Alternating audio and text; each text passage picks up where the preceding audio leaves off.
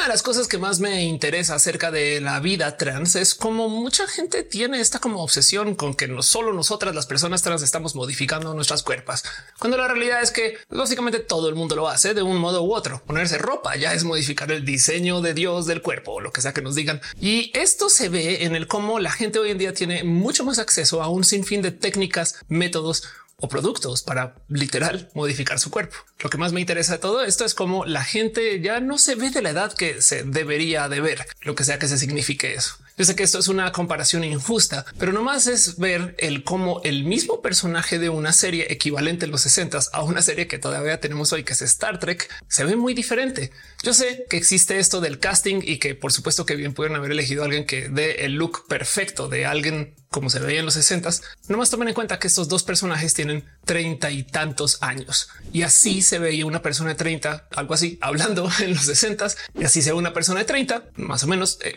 hablando hoy. Y esto va a seguir cambiando. ¿Por qué no hablamos de eso? En este video nos vamos a dedicar un tiempito para platicar acerca de cómo ha cambiado la percepción de la edad y las generaciones, sobre todo en épocas recientes. Un par de motivos interesantes para eso. Vámonos con el show. Sí dije show, ¿no? Creo que está acostumbrada a que esto se haga en vivo. Hay algo ahí acerca de cómo la gente tiene mucho más acceso y deseo de modificar su cuerpo. Hablar acerca del uso de cremas o tratamientos o mero bloqueador solar hace 20 años era un poco hereje, sobre todo entre el grupo de hombres y hoy en día como que ya se da más como por hecho. De hecho, hay una cantidad de países donde la gran mayoría del mercadeo del maquillaje no es para mujeres, sino para hombres, como por ejemplo en Corea. Y hay algo hay que decir de cómo todavía hace falta que se normalice que más hombres usen maquillaje así como culturalmente lo hacemos las mujeres. Pero de todos modos, acerca de él, por qué la gente se ve diferente, pues lo primero es que sí, estamos viendo algo que nos quiere vender productos de belleza o nos quiere vender belleza punto. Y es que Hollywood siempre ha sido así. De hecho, Hollywood de suerte hoy en día permite que la gente hable acerca de sus vidas personales de modos tan cándidos que sepamos que hay actores o actrices que son lesbianas, que hay gente no binaria que está actuando, que hay gente que tiene vidas donde ya se divorció varias veces y las cosas esas raras que hacen las personas degeneradas de Hollywood y todo eso. Y lo que sí es verdad y de paso pues bien interesante es que toda esta gente que está contando sus historias en Hollywood, así sean sus historias personales o sus historias actuadas, pues esas personas son marcas. Entonces por supuesto que parte de la marca es defender su look y hay algo raro en el cómo han logrado hacer que de verdad su rostro parecería que no cambie del total para nunca. cosa que además se va a poner peor ahora en la era de las inteligencias artificiales, porque por supuesto que hay mucha gente que ya no tiene que dar la cara para grabar y no estoy hablando acerca de mejoras y filtros, sino que, por ejemplo, en las películas de Marvel, toda la gente que está actuando en un rol mayoritario tiene un doble de inteligencia artificial que se le reemplaza para las escenas de acción, saltos y una cantidad de cosas más que pues pueden. O sea, eso es todo. O como ahorita hay una cantidad de comerciales que tienen los rostros de las personas, aunque nunca los actuaron, a veces sin avisarle a la gente que está actuando. De paso, te me deja todo tipo de raras preguntas acerca de qué es ser talento, porque bien que podrían en esencia morir algunas de esas personas y todavía estar actuando. Eh, o sea, esto es raro, pero va a pasar. Y bueno, hay otra cosa que decir ahí acerca de cómo también el otro motivo por el cual la gente no se ve tan mayor a comparación de cuando éramos personas menores es porque nosotros también somos personas mayores. Y a medida que crecemos, pues vamos normalizando las cosas que decimos. Ah, claro, pues esas son las arruguitas que de chiqui nos saltaban mucho, pero ahorita decimos, pues yo también las tengo. Entonces no pasa nada. De paso, también Matthew Perry en paz descanse. Pero hay algo ahí en general acerca del cómo nos presentamos que para algunas personas les es muy importante que sea congruente, porque por algún motivo la edad implica que tú tengas que hacer algunas actividades por obligación.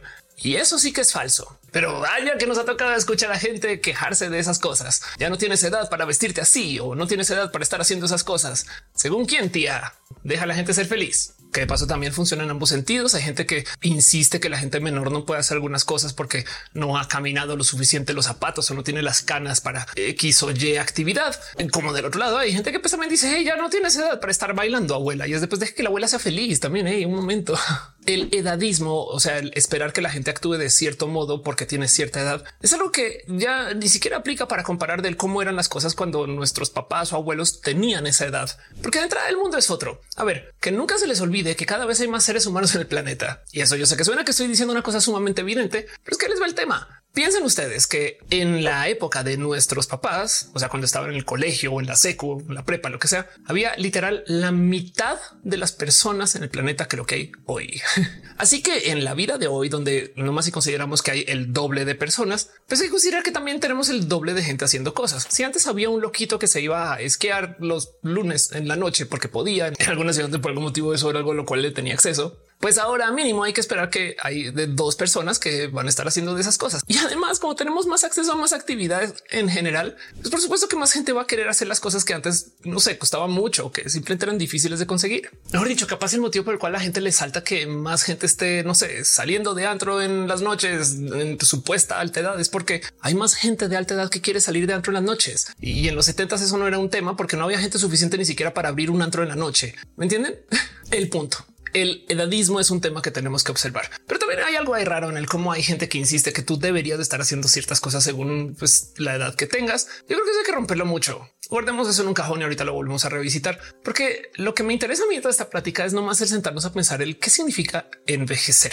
Y yo sé que esto es una pregunta súper filosófica. Ofelia, ven, sentémonos aquí a discutir y sí, sí, sí, yo sé, yo sé, yo lo digo desde el qué es lo que sucede en nuestro cuerpo que hace que estemos envejeciendo. Y de entrada, eso pues le responde a un proceso que puede ser biológico, como puede ser también de proceso que se detona según ciertas actividades que tomemos en la vida. Por ejemplo, si ustedes pasan mucho tiempo bajo el sol, es posible que su piel responda de tal modo que nos haga ver mayores estereotípicamente hablando. Porque paso también hay algo hay que decir acerca como por supuesto que hay gente en sus 20 y 30 años que está canosa o que se queda sin cabello o que su cuerpo cambia de tal modo que se ve como lo que se supone que sería un cuerpo mayor. Eso y, no está mal que cambie, no más que socialmente hablando. Hay quien castiga eso. Hay mucha gente que insiste que no se quiere ver mayor porque la sociedad nos invita a pensar que la gente menor siempre va a ser más hermosa, pero a la par por algún motivo no lo ve bien porque si tú eres menor, entonces no eres tan lista y entonces ni cómo darle gusto a toda la gente, ¿no? Curiosamente, dentro del rubro de la medicina hay gente que debate intensamente si la edad se debería de considerar como una enfermedad que se va desarrollando a lo largo de la vida. Y me refiero a esto que esta consideración sería como por así decir a calidad de documentos, papeles. O sea, nacemos y tenemos algo ahí en nuestro cuerpo y ese es un proceso que a medida que pasa la vida, pues simplemente va remarcando más que tenemos más edad. Fin motivo por el cual si se lograra clasificar como una enfermedad, entonces habría de quién podría ocupar dinero destinado para curar enfermedades, para confrontar el reto de la medicina, que es el detener los procesos que nos hacen ver mayores. Porque no más para simplificar el caso aquí, el que nos veamos mayores implica que en eso que nuestro cuerpo se rehace constantemente según pues, las células que nos ocupan y los tejidos de los cuales estamos conformados, pues hay algo ahí de cómo cuando se replican llega un momento donde no se replican tan bien. La fotocopiadora después de un tiempo comienza a salir un poquito como que sin tinta o con una rayita y de ahí en adelante simplemente esa tinta se queda así hasta que se acaba. Acabo de simplificar todo, pero me entienden. Entonces, pues sí, hay gente que quiere investigar esto del y, si eliminamos eso, ¿cómo podríamos hacerle para que simplemente no envejezcamos? Que también despierta muchas preguntas acerca de qué significa eso en otro sentido y tiene millones de retos, porque por supuesto que también hay una cantidad de problemas literal mecánicos de mantenernos viviendo tanto tiempo. Si capaz si tú detienes que la piel no se envejezca, los órganos no, o que las rodillas pues igual se acaban de romper después de 100 años porque son 100 años de uso mecánico sobre una pieza física. En fin, ya ven por dónde va la cosa. Hay gente que estima que la edad máxima de un ser humano podría ser hasta unos 150 años. Por supuesto que nos tenemos que hacer muchas preguntas acerca del qué significa que se hable de una edad máxima y por qué no la estamos cumpliendo ahora. Y de paso, también hay que añadirle a esta sopa que gracias al COVID y nuestra situación de vida actual y los retos que tenemos con el medio ambiente a futuro, no se espera que lleguemos a eso muy rápido, aunque nuestra expectativa de vida se ha subido mucho, literal a lo largo de nuestras vidas. Cuando nacieron mis abuelos, no se vivía tanto como ahorita. Hasta en el gobierno se puede ver eso. Hay gente que está trabajando hasta altísimas edades, también en parte porque pueden por no romantizar el trabajo indebido. ¿Me entienden? Pero bueno, el punto aquí es el por qué la gente se ve de edades diferentes a lo que se veían antes. es que también hay que considerar que hemos pasado por un sinfín de buenos cambios sociales. Yo estoy totalmente a favor porque la gente más adulta haga cosas de la gente menor. Es que les dejo este pensar qué divertido que es como una persona adulta jugar videojuegos o juegos de los que jugabas antes de la secundaria, los que salías a cantar por allá afuera o que hacías estas cosas de manos y estas cosas que como que eran muy divertidas socialmente hablando y que por algún motivo después te dijeron que mejor no, porque ya eres una persona más mayor y tienes que, yo aquí la palabra, madurar. Hay gente que insiste que porque tienes cierta edad tienes que estar automáticamente buscando a una pareja, lo cual genera todo tipo de pues, situaciones tóxicas o necesidades inmediatas de cumplir con cosas que pues igual y tú no quieres. Y eso es lo que hace que luego la gente esté pues, buscando divorcios unos años después. Yo sé que hay unos ideales de edades para hacer cosas, pero la verdad es que no deberían de ser impuestos. Uno de los lugares donde esto más se presenta es en el cuento del cómo muchas mujeres tenemos más independencia que nunca y nos falta pero hay algo ahí de cómo, pues por supuesto que estamos haciendo cosas que hace, no sé, 70 o 50 años no se podían. Y lo digo porque capaz ustedes o no lo saben o no lo recuerdan y de suerte no les tocó, pero había momentos donde las mujeres no podían ni siquiera tener tarjetas de crédito o para ese chiste cuentas de banco sin que su esposo se lo permitiera. Así que por consecuencia no podían emprender, no podían hacer cosas que le hablaran a su independencia y pues tenían que llevar una vida muy de casa con fines a veces muy reproductivos y evidentemente esto normaba él que lo que tenías que hacer a cierta edad porque había un límite pues, de edad para poder estar buscando cuando reproducirse. Gracias a desarrollos en la ciencia, a desarrollos en nuestro conocimiento y por supuesto a desarrollos en nuestra sociedad, esto ha estado cambiando y esperemos que esto ojalá cambie mucho más rápidamente para las mujeres que todavía no tienen acceso a estas cosas que hey, es el año 2023, ya pongámonos las pilas con eso y hablar también de cómo la gente no binaria a veces tampoco tiene acceso a ciertas cosas que pues deberían de ser ya muy globales. Pero el punto aquí es que por solo tener más independencia cambia el por qué algunas personas a más alta edad están haciendo cosas que se supone que no deberían de hacer. Se supone según quién.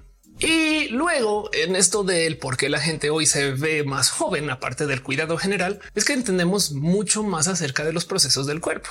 Otro lugar donde esto se puede ver es en cómo hay tanta gente atleta que literal hace magia con sus cuerpos. No sé si lo saben, pero hay un inmenso debate acerca de si somos ahora mejores personas o nomás tenemos mejores equipos para poder cumplir con mejores tiempos o con mejores récords en esto del deporte.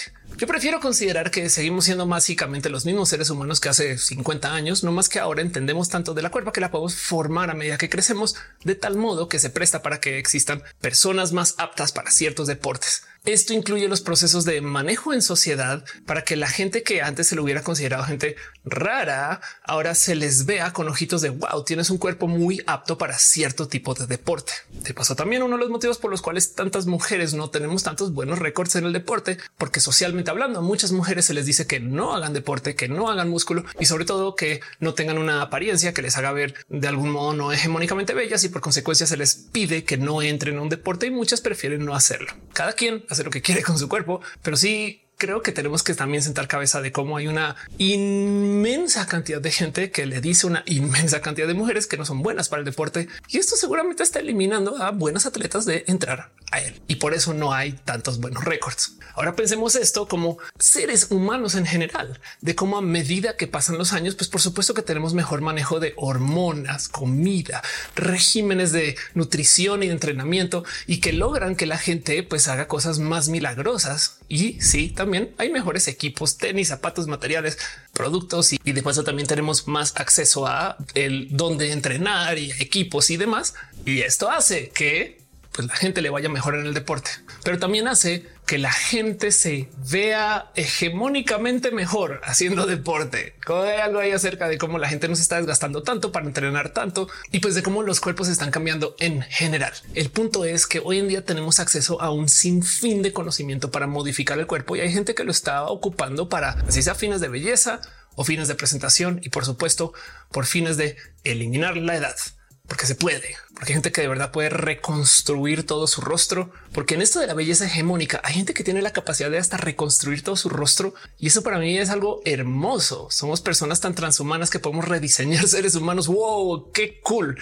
Pero bueno, el punto aquí es por qué la gente de hoy no se ve como la gente se veía antes. Hay algo ahí también acerca de cómo a la gente se le pone una cantidad de presión infinita para cumplir con cosas de lo productivo, más no de la presentación.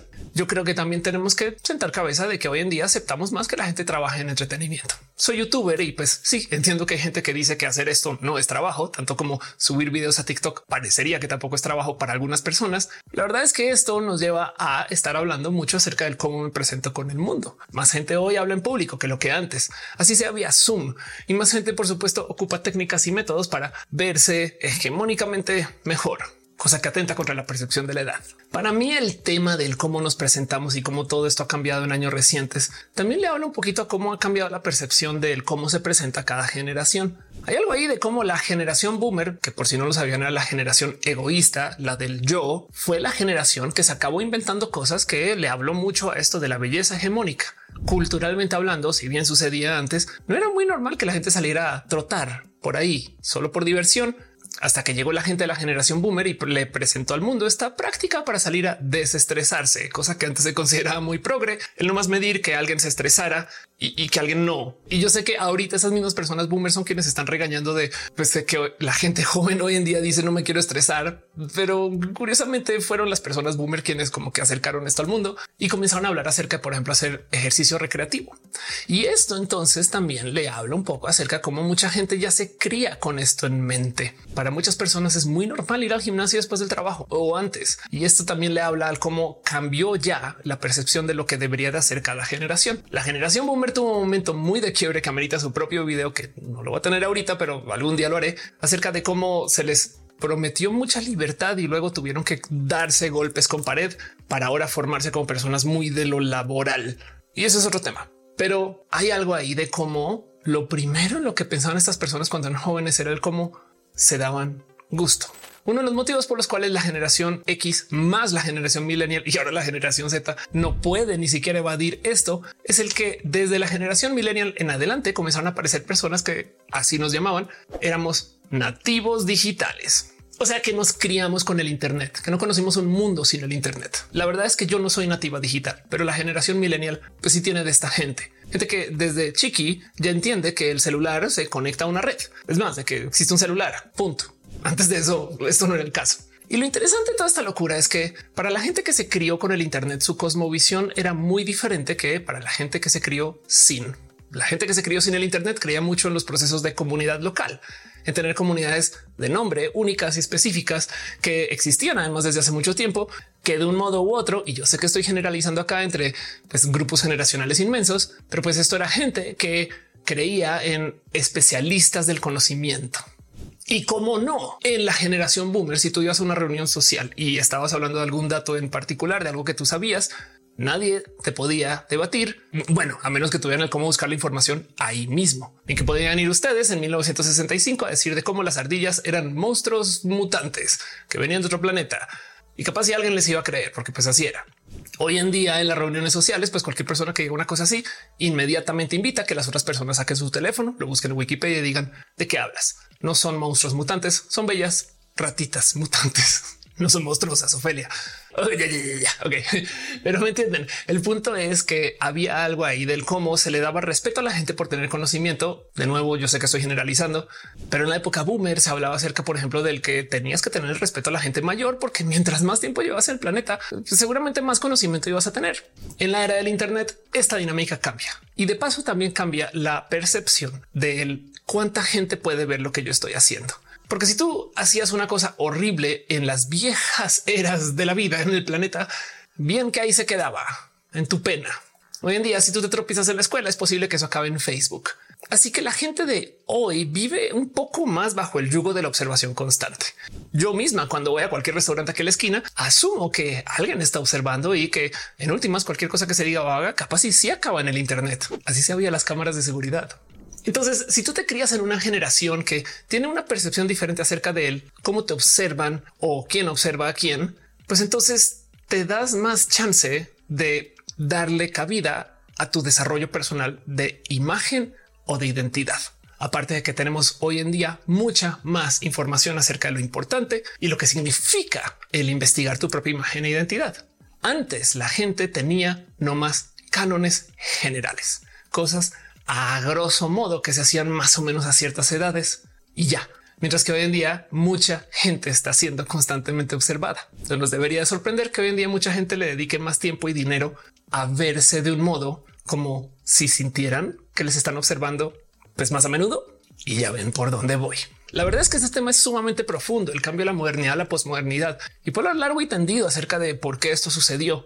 Pero yo sí culpo el Internet al por qué tenemos una gran división generacional que hace que, por ejemplo, la generación X y Boomer sea más compatible entre esos dos grupos. Yo sé que estoy generalizando, pero me entienden como que la generación millennial y Z seamos de algún modo también más compatibles en el cómo pensamos. Y no es un tema de edad, es un tema de acceso a la información y el paradigma del cómo la consumimos y de cómo cuando tú te crías con el Internet te obligas a pensar de modos más comunitarios, porque capaz y criándote hablabas con gente en otros países y siempre estabas en contacto con toda la gente que conociste en las escuelas y sobre todo vía Facebook tienes acceso a un sinfín de información acerca de toda la gente que conoces. Mientras que mi familia boomer se crió luego preguntándose, ay, ¿qué habrá pasado con Luis? Que ni idea y no había él cómo investigar eso. Eso hace que la gente piense diferente acerca de el cómo se deberían de comportar según pasan los años. Y yo sé que no es el único motivo, pero para mí es el cambio más drástico en el por qué la gente de hoy se presenta diferente a como la gente se presentaba antes y teniendo más acceso a ciencia, productos, modos, proyectos, técnicas o lo que sea para modificar nuestro cuerpo pues entonces de ahí viene la motivante y el cómo sucede. Yo creo que eso lo tenemos que aceptar. Hay algo ahí de cómo la vanidad se castiga porque se dice que no se debería detener, cuando la realidad es, hey, tenemos la ciencia para hacer cosas hermosas que no habíamos podido hacer con nuestro cuerpo hace meros 20 años. ¿Por qué no aceptamos eso? Entiendo quien no quisiera hablar acerca de una nariz operada o de que se hizo algún cambio cosmético sobre su cuerpo.